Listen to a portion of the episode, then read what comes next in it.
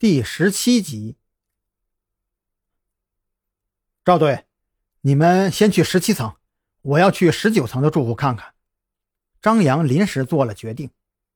现在距离午夜十二点还有四五个小时，目前报案人那里应该不会出什么问题。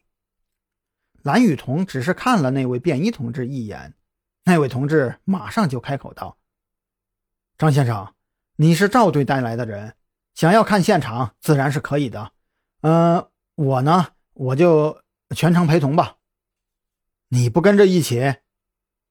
赵军在十七层走下电梯以后，转过头盯着蓝雨桐。蓝雨桐轻轻叹了一口气：“哎，不需要了。他只要去了现场，旁边跟着任何人都是多余的。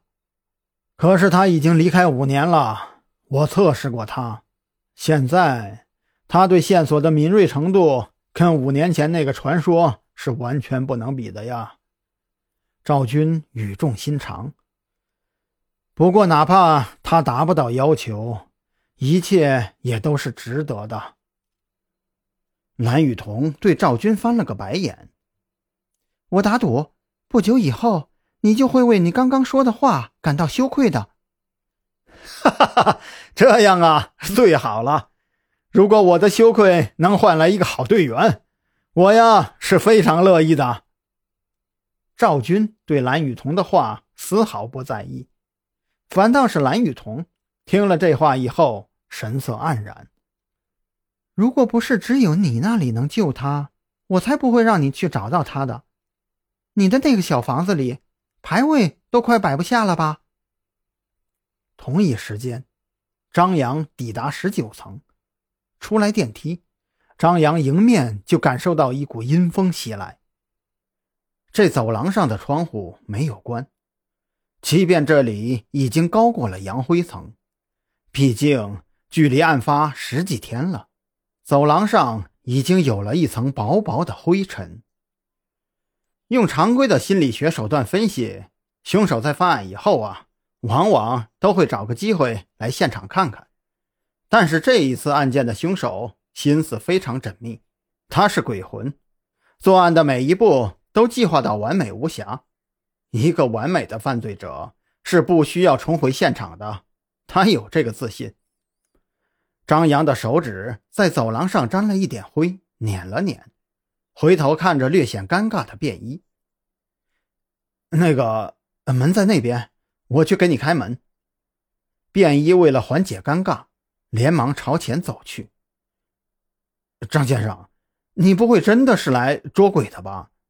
这个案子我一直有参与。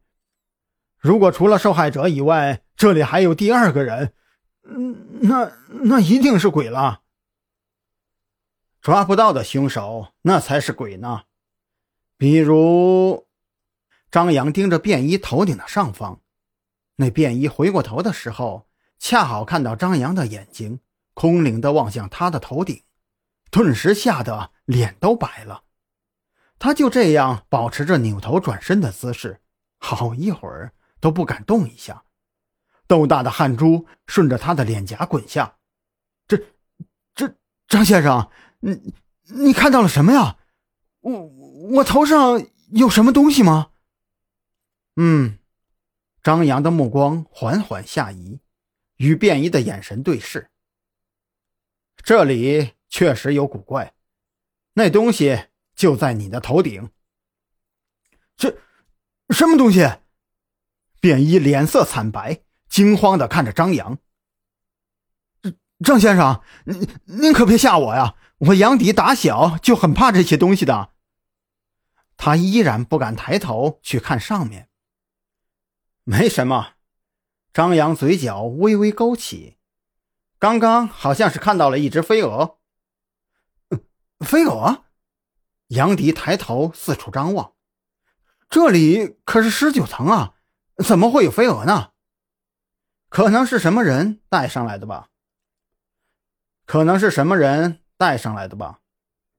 张扬直接往前走，对于地面那被人特意撒下的灰尘。他是毫不在意的，因为他已经发现了更为精妙的探听手段。